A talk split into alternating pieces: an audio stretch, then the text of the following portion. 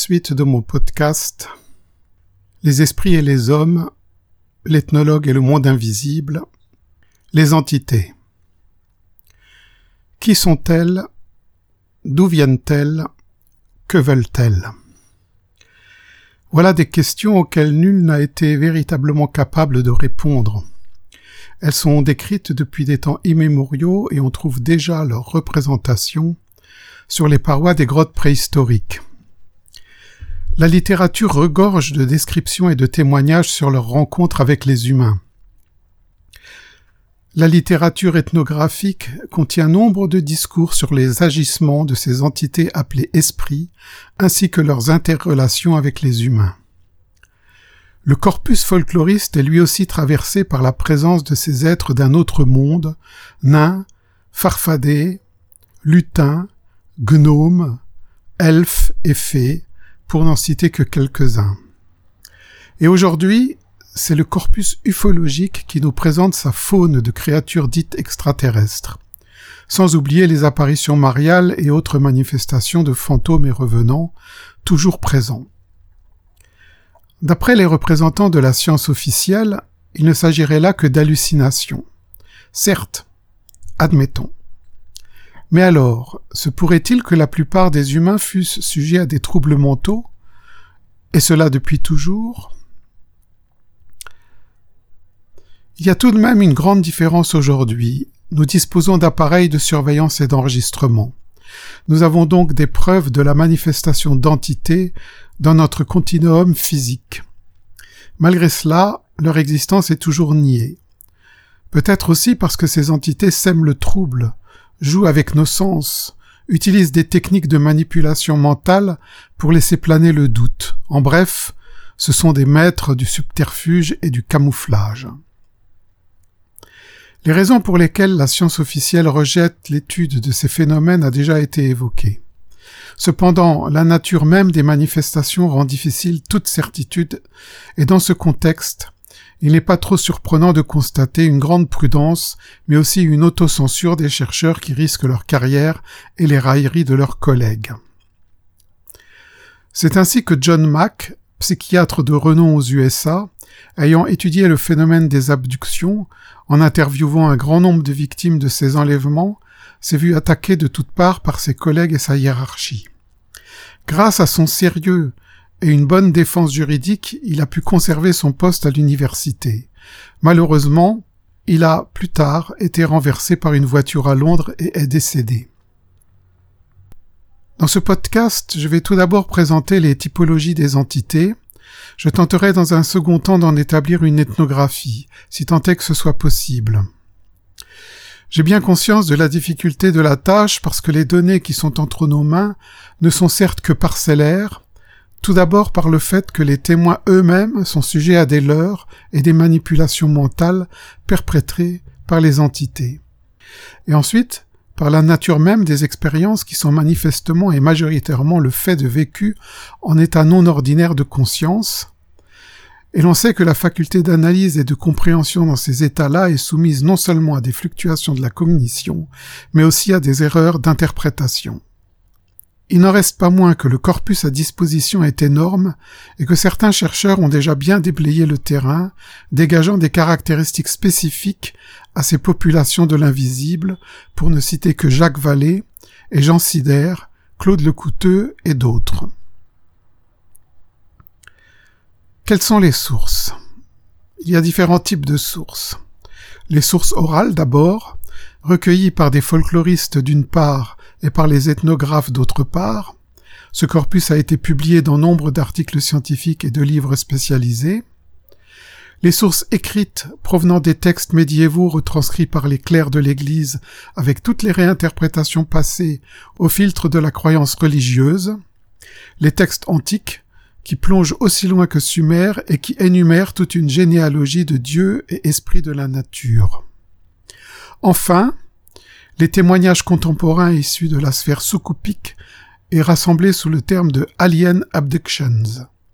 Autrement dit, les raptes d'humains perpétrés par de prétendus extraterrestres. Ces récits ont été majoritairement collationnés sous hypnose, et il peut donc être difficile d'en assurer la pertinence, car nous savons que lors de l'hypnose, des phénomènes de contamination par suggestion existent. D'autant plus que les hypnotiseurs eux-mêmes sont convaincus de l'existence de ces prétendus extraterrestres et que certains ont été abductés eux-mêmes, à part John Mack, psychiatre, qui a effectué un travail de haute qualité et quelques autres. En dernière source, j'ajouterai les travaux du psychiatre Rick Strassman sur la DMT, la diméthyltryptamine. Les données qu'il a recueillies sont à mon avis les meilleures, les plus fiables et les moins contaminées que nous puissions trouver. Elles ont été récoltées dans des conditions particulièrement contrôlées et par une méthodologie scientifique rigoureuse. Définition des entités. On les nomme majoritairement esprits. Ce terme est très vague et il regroupe différentes classes de créatures. Leur caractéristique commune est de résider dans un autre monde, un outre-monde, aussi appelé l'au-delà, ou le monde invisible, ou le monde des esprits, mais de pouvoir se manifester dans notre monde. Cette manifestation est majoritairement vécue en état de conscience modifié, bien que de nombreux récits laissent à penser qu'elle est de nature matérielle, ce qui n'est majoritairement pas le cas. Pourquoi majoritairement? Tout simplement parce qu'il y a des cas où des traces physiques ont été relevées, soit sur les corps des victimes elles-mêmes, soit sur l'environnement matériel suite à une interaction du phénomène, fantôme, ovni ou autre, etc. Nombre d'enquêteurs soulignent que l'on peut inférer qu'il y a autant de créatures différentes qu'il y a de témoins. Cependant, la tradition a eu tendance à classer les invisibles en catégories. C'est ainsi que dans le chamanisme, on peut en relever trois types principaux, et que dans la tradition occidentale du Moyen Âge, les invisibles du petit peuple sont répertoriés en quatre classes. Dans les manifestations de type ovni, les choses sont moins précises peut-être du fait du manque de recul, puisque ces manifestations sont récentes et perdurent encore de nos jours. Nous sommes donc avec cette dernière catégorie dans une sorte de mythologie en construction. D'après Jean Sider, quatre groupes d'entités se, démarquent. Groupe 1. Les êtres surnaturels des religions. Dieu, divinité, déité, démiurge, archange, ange, personnages religieux, démons, djinns, etc. Groupe 2. Les esprits de la nature, fées, élémentaux, génies, elfes, sylphes, lutins, esprits follets, etc. Groupe 3. Les esprits désincarnés, parents décédés, guides spirituels de sphères supérieures, esprits élevés du plan astral, spectres, ectoplasme, égrégore, etc. Groupe 4. Les êtres cosmiques, spatio-temporels, dimensionnels et assimilés. Extraterrestres, hommes en noir, MIB. Chrononautes terriens et issus d'autres systèmes solaires ou d'univers parallèles. Humanoïdes, Bigfoot, robots, créatures monstrueuses indéterminées, etc. Le petit peuple. Il se subdivise en quatre classes principales dévolues aux quatre éléments terre, air, eau, feu. Terre.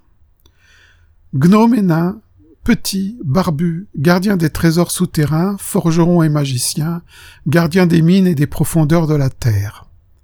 Eau. Nymphes, ondines, nix, sirènes et néréides. Elles ont toujours l'apparence de magnifiques jeunes femmes liées à la fécondité, à la séduction, à la sexualité, à l'érotisme, à la passion.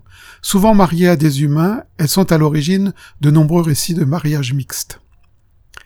Air. Sylphes et elfes. Ce sont de petites créatures ailées et diaphanes, on les rapproche des anges. Elles aiment la musique et leur chant ensorcelle les humains qui sombrent dans une profonde mélancolie en les écoutant. Feu. Salamandre. Le feu est un élément subtil et mystérieux, ces êtres sont décrits comme des serpents noirs en position verticale et qui se tordent sur eux-mêmes. Ils symbolisent le feu divin, le feu de l'illumination et de l'éveil. C'est Paracels, dans son traité Ex Libro de Ninfis Sylvanis Pygmalis Salamandris et Gigantibus, paru en 1566, qui est le premier à ordonner la jante des invisibles. Et quid des fées? Les fées sont de jolies femmes arborant une baguette magique au pouvoir miraculeux. Elles sont capables de passer d'un élément à l'autre. Caractéristique particulièrement singulière qui est liée au cercle des fées, ces mystérieux endroits qui leur permettent de passer de notre monde au leur à leur guise. Mais les fées sont aussi gardiennes du destin et épouses des hommes. Pour le coûteux, la fée se rencontre dans l'ère celtique. Elle n'est pas présente en tant que telle dans l'ère germanique où elle est plutôt désignée comme un double, la Filgia, qui connaît le héros et le protège et avec qui elle passe un contrat puisqu'elle est son génie protecteur. Je cite le coûteux, ouvrez les guillemets, la croyance en la femme esprit protecteur du chaman se croise au fil des siècles, et selon les aléas résultant des rencontres de cultures différentes, avec le thème mythique de l'épouse surnaturelle, nymphe ou demi-déesse, à la fois épouse éducatrice du héros, sans que l'on puisse déterminer l'élément originel de cet amalgame. Fermez les guillemets. Bien évidemment, l'origine du petit peuple se perd dans la nuit des temps. Les traces laissées dans les écrits suggèrent une origine très ancienne, teintée de chamanisme, comme nous le montre le coûteux dans son ouvrage Fées, sorcières et loups-garous au Moyen Âge de 1992. Les nains, d'après le coûteux, sont des créatures petites, fourbes, tordues et malignes, nuisibles, et ont tendance à enlever des femmes humaines en usant de stratagèmes. Ils aiment avoir des relations sexuelles avec elles et tentent de les violer.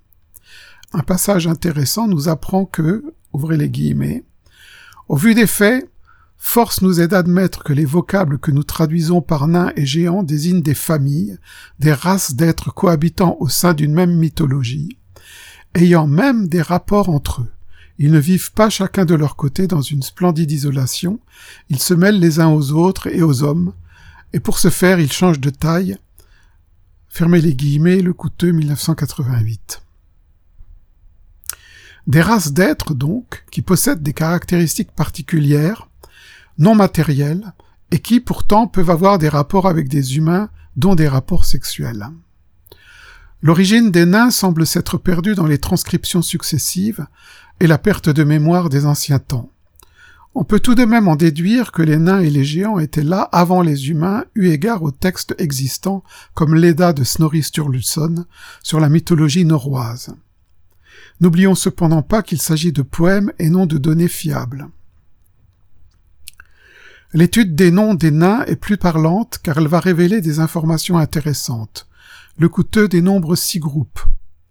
Les noms qui sont attribués à des elfes et des nains, ce qui mène à une certaine confusion. Les noms qui désignent le caractère ou l'aspect physique des nains. Les noms qui se réfèrent à l'activité physique ou à l'habileté des nains. Il est question du travail des métaux, donc de forgerons dont on sait qu'ils détiennent un pouvoir magique particulier, les noms qui désignent les nains comme des personnages nuisibles, les noms qui désignent les nains comme des magiciens, et les noms qui relient les nains à la mort. Les nains sont des êtres ctoniens qui vivent sous terre, de préférence dans des grottes et des tertres funéraires. On les rencontre aussi dans les montagnes. Si par mégarde on suit un nain, il entraîne le malheureux vers le monde des morts. Autrement dit, les nains ouvrent des passages dans le monde de l'invisible. Le coûteux cite cet extrait de l'Orbe du Monde, la légende du roi Sveigdir, reprise par Snorri Sturluson. J'ouvre les guillemets. Sveigdir partit en quête du pays des dieux. À l'est de la Suède, il y a une localité qu'on appelle Alapierre. Il y a là une pierre haute comme une grande maison. Le soir, après le coucher du soleil, je le souligne, comme Sveigdir revenait d'une beuverie au dortoir, il regarda la pierre et vit un nain assis à son pied. Sveigdir et ses gens étaient fort ivres, et ils coururent vers la pierre. Le nain se leva devant la porte, appela Sveigdir et l'invita à entrer là s'il voulait arriver chez Odin. Sveigdir s'élança dans la pierre, qui se referma aussitôt, et Sveigdir ne revint plus. Fermez les guillemets. Ce thème de l'enlèvement d'humains par le petit peuple est récurrent dans la littérature folklorique. J'y reviendrai car il s'agit là d'un des indices importants de la thématique du passage de notre monde vers un monde parallèle. D'après les récits légendaires, les nains comme les elfes ont la capacité d'ouvrir le passage vers l'au-delà. Les nains sont forgerons et magiciens et fabriquent les armes des dieux, le marteau de Thor, l'épieu d'Odin, le bateau de Frère, le collier de Freya, la chevelure de Sif, l'anneau de Draupnir. Ces objets sont magiques et puissants, de nature merveilleuse et tous créés dans le monde des morts, là où se situent les forges des nains. Ils forgent aussi pour les hommes, mais alors ces objets sont maléfiques. Le coûteux note que les nains ne sont rattachés à aucune divinité, mais forment une sorte de groupe à part apparentés aux géants et dont la seule divinité qui pourrait les accueillir est Loki, incarnant le mal et le désordre, le fourbe et meneur de chaos de cette ancienne mythologie germanique qui, lui-même, n'est pas vraiment un dieu, mais un représentant du monde des morts dont la fille Hel est la déesse des enfers. Voyons les elfes. Les elfes sont mystérieux et plus anciens que les nains. L'elfe serait une créature blanche au vif éclat, belle et bonne. Cette catégorie de créatures pratique les enchantements et la sorcellerie. Elles sont liées à la mandragore. Les elfes vivent dans des tertres, et l'on verra plus loin pourquoi ce détail est important. Il existe deux autres catégories d'elfes citées par Snorri Sturluson, les elfes noirs et les elfes sombres. En fait, les elfes noirs sont des nains, car ils forgent et possèdent des richesses mais à l'analyse ils ne sont pas de vrais elfes, mais des interprétations ultérieures les assimilant à des types d'anges, donc issus d'une influence chrétienne. Les choses sont généralement confuses car les clercs ont arrangé bien des textes pour les faire entrer dans le monde des croyances chrétiennes. Ainsi, assimiler les elfes à des anges est une déformation de croyances plus anciennes. Passons aux andines et aux nymphes. Paracels a écrit les esprits des eaux sont plus proches des humains et les plus aptes à s'unir avec eux. Ce sont des créatures de l'eau, le plus souvent des femmes. Elles sont très belles et les humains sont très attirés par elles. Les sirènes, très connues, portant écailles que de poissons, enchantent et séduisent. Créatures de la mer, elles sont dotées du don de prophétie et peuvent aussi guérir miraculeusement. Les ondines sont souvent des êtres des torrents et des cascades. Paracels, en disant d'elles, qu'elles apparaissent sous la forme humaine vêtues comme nous, très belles, et impatientes de tenter par leurs artifices. Artifices troubles, dans la mesure où elles essayaient de piéger les hommes imprudents et grâce à leur charme, elles pouvaient soumettre les moins forts. Les naïades, vivant dans les fleuves, les sources et les fontaines, n'en étaient pas moins séductrices. Elles pouvaient troubler l'esprit de leurs victimes et les faire tomber dans une fascination irrésistible. Le conseil des anciens, restez loin des eaux. Les nymphes ressemblent à des femmes humaines. Outre leur beauté extraordinaire, elles sont possessives et jalouses et même cruelles. Elles ont une autre particularité, elles peuvent avoir des rapports sexuels avec des hommes et avoir des enfants, hybridation donc. Paracels nous en dit ceci, c'est pour s'élever que ces êtres cherchent notre amour. Si la nymphe disparaît ensuite, l'union ne peut être dissoute car elle tient une âme de l'homme, et, s'il veut prendre une autre épouse, elle réapparaît et le tue. Enfin la Nyx, qui vit dans les étangs. Là aussi on retrouve le thème de la séductrice fatale, usant de stratagèmes et de séduction, très difficile à contrer. Les Nyx piègent les hommes au fond de leur étang et les noient. Les sylphes. Voilà les créatures de l'air, si belles et si désirables. Ouvrez les guillemets. Les sylphes sont le type le plus élevé des esprits de la nature, type constituant le point où convergent à la fois les lignes de développement de toutes les créatures terrestres et maritimes. Ils sont aussi au-dessus de tous les autres élémentales, car ils se sont libérés de la matière physique et agissent à travers une forme astrale, fermez les guillemets, cité par Brazé. 1996. En suivant l'historiographie des sylphes, on se rend compte que ce sont des créatures éthérées qui recherchent la présence des anges pour se rapprocher de l'immortalité et pour se faire se porter à fusionner avec eux. Il s'ensuit que les anges ont plusieurs sylphes avec eux et leur permettent ainsi de se rapprocher de Dieu dans une ambiance d'amour. Cependant, il arrive que certains sylphes préfèrent se rapprocher des hommes pour avoir une âme immortelle. Pour cela, il leur faut contracter une union. Leur beauté n'a d'égal que leur plainte de ne pas posséder d'âme. Ainsi apprend-on, ouvrez les guillemets, qu'une nymphe ou une sylphide devient immortelle et capable de la béatitude à laquelle nous aspirons, nous les hommes, quand elle est assez heureuse pour se marier à un sage, et un gnome ou un sylphe cesse d'être mortel du moment qu'il épouse une de nos filles. Fermez les guillemets, abbé de Montfaucon cité par Brazet 96. Ce thème du mariage avec les humains est encore une fois évoqué et nous en avons maintenant une explication. Il s'agit d'acquérir quelque chose que les invisibles n'ont pas, une âme immortelle. Mais il a une autre caractéristique intéressante, c'est que les mariages hommes-sylphes sont féconds et peuvent générer une progéniture hybride physique avec un esprit quelque peu différent puisqu'étant plutôt de nature sylphide.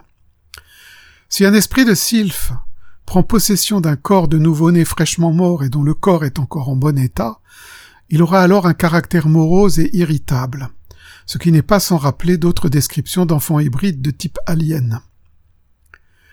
Pour en revenir au mariage des sylphes et des hommes, l'argument le plus indicatif dans la littérature nous informe qu'il vaut mieux choisir une épouse sylphe qui ne vieillira jamais et restera sublime pour toujours, plutôt qu'une femme humaine qui devient vite disgracieuse. Ouvrez les guillemets, renoncez aux inutiles et de plaisir qu'on peut trouver avec les femmes, la plus belle d'entre elles est horrible auprès de la moindre sylphide. Aucun dégoût ne suit jamais nos sages embrassements misérables ignorants, que vous êtes à plaindre de ne pouvoir pas goûter les voluptés philosophiques. Conte de Gabalis cité par Brazet 1996. Les salamandres. Ce sont des créatures asexuées qui vivent dans le feu et s'en nourrissent. Ils sont généralement associés à l'illumination et donc en relation avec des êtres purs, des initiés humains de haut niveau. Je ne m'étendrai pas sur cette catégorie car les salamandres ne concernent pas l'objet de ce travail. J'y vois plutôt un ajout tardif qui n'a que peu de liaison avec le chamanisme, mais revêt une plus grande importance dans l'hermétisme l'alchimie. Passons maintenant à ce qu'on appelle l'organisation secrète. C'est le révérend Kirk de Aberfoyle qui écrivit un ouvrage finalement publié en 1815, The Secret Commonwealth, où il décrit l'organisation du petit peuple. Kirk mourut en 1692 et son ouvrage fut tout d'abord un manuscrit dont 100 pages seulement finirent par être imprimées. Voici un résumé rédigé par Jacques Vallée sur les membres de cette organisation secrète. 1. J'ouvre les guillemets. 1. Elles ont une nature qui est intermédiaire entre celle de l'homme et celle des anges. 2. Physiquement, elles ont des corps légers et fluides qui sont comparables à un nuage épais. Elles sont principalement visibles la nuit.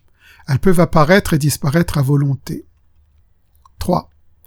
Intellectuellement, elles sont intelligentes et curieuses. 4. Elles ont le pouvoir d'emmener tout ce qui leur plaît. 5. Elles habitent sous terre dans des caves qu'elles peuvent atteindre à travers n'importe quelle crevasse ou ouverture par où passe l'air. 6. Quand les hommes n'habitaient pas la plus grande partie du monde, elles y vivaient et avaient leur propre agriculture. Leur civilisation a laissé des traces sur de hautes montagnes. Elle fut florissante à ce moment-là, quand toute la campagne n'était que bois et forêt. 7. Au commencement de chaque trimestre, elles changent de quartier, car elles sont incapables de rester à la même place. Par ailleurs, elles aiment voyager. Et c'est là alors que les hommes ont avec elles de terribles rencontres, même sur les grandes routes. 8. Leur corps, à l'instar de celui du cabéléon, leur permet de sillonner l'air, et cela avec toute leur maisonnée. 9. Elles sont divisées en tribus. Comme nous, elles ont des enfants, des nourrices, des mariages, des enterrements, etc. À moins qu'elles ne fassent tout cela pour se moquer de nos propres habitudes ou pour prédire des événements terrestres.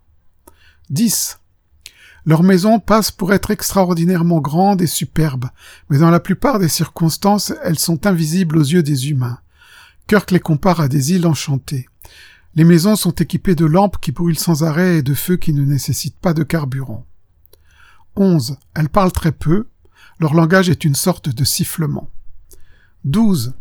Leurs habitudes et leur langage, quand elles parlent avec des humains, elles sont semblables à ceux des indigènes de l'endroit. 13. Leur système philosophique est fondé sur des idées suivantes. Rien ne meurt. Toute chose évolue selon un cycle de telle manière qu'à chaque cycle elle se renouvelle et s'améliore. Le mouvement est la loi universelle. 14. Elles sont guidées, pense-t-on, par une hiérarchie de maîtres, mais elles n'ont pas de dévotion apparente pour Dieu, aucune religion. 15. Elles ont beaucoup de livres charmants et légers, mais aussi des livres sérieux et complexes, plutôt dans le style rosicrucien qui traite des sujets abstraits. 16. Elles peuvent apparaître à volonté devant nous par le truchement de la magie. Tous deux, Cardan et Paracels écrivent comme Kirk qu'on peut conclure un pacte avec ces créatures et qu'elles peuvent apparaître à volonté et répondre aux questions. Fermez les guillemets, Vallée 1974. Plus loin, Vallée écrit ceci, ouvrez les guillemets. Selon les occultistes médiévaux, tous les êtres invisibles peuvent être divisés en quatre catégories, les anges, les dieux des anciens, les diables ou démons, les âmes des morts, et les esprits élémentaux qui correspondent à l'organisation secrète de Kirk. Dans le quatrième groupe se trouvent les gnomes, qui habitent la Terre et correspondent aux fées, qui hantent les mines, aux gobelins, pixies, corrigans, le Preshauns, et Domovoi, des légendes russes, et les sylphes, qui habitent dans l'air. Ces sous-divisions sont évidemment arbitraires et Paracels lui-même admet qu'il est extrêmement difficile de donner des définitions pour ces classifications diverses. Fermez les guillemets, Vallée 74. Il ressort des conclusions de Jacques Vallée que des siècles de compilations et discussions n'ont pas permis de conclure à l'existence des êtres invisibles. Nous nous retrouvons pourtant avec un corpus de contes et légendes énormes qui renvoie à une image extrêmement confuse du petit peuple, si bien que nous ne pouvons pas en inférer grand-chose. Seuls quelques traits surnagent et c'est vers ceux-ci que nous allons porter notre attention. Ainsi, un des thèmes majeurs des interrelations entre le petit peuple et les humains est clairement de nature sexuelle. Les récits de mariage sont légion, qui s'étagent entre la classique histoire d'amour où l'humain tombe amoureux d'une invisible ou l'inverse. Il y a là énormément de récits qui ont pour thème la quête de la femme invisible, où le preux chevalier passe les frontières d'avec l'au-delà pour la rejoindre. Et puis, il y a les histoires de rapt et de viol. Une autre thématique importante concerne la progéniture hybride. Des créatures féminines non humaines enfantent des bébés mi-humains, ou bien des femmes humaines enfantent des créatures aux caractéristiques suspectes. Et pour finir, on enlève des femmes pour servir de nourrice à des bébés chétifs. Il existe dans la littérature folkloriste nombre de contes et légendes sur le petit peuple. Je renvoie le lecteur à cette somme en mentionnant l'excellent travail d'enquête de Evans Vance, Fairy Face in Celtic Countries, qu'il a publié en 1911 et qui a été réédité en 1977 et que vous pouvez trouver sous format Kindle aujourd'hui. Donc ce travail montre que ces croyances perdurent depuis des siècles. Voici donc euh, terminé hein, ce tour d'horizon autour du petit peuple. Dans le prochain podcast, je vous parlerai des esprits dans le chamanisme.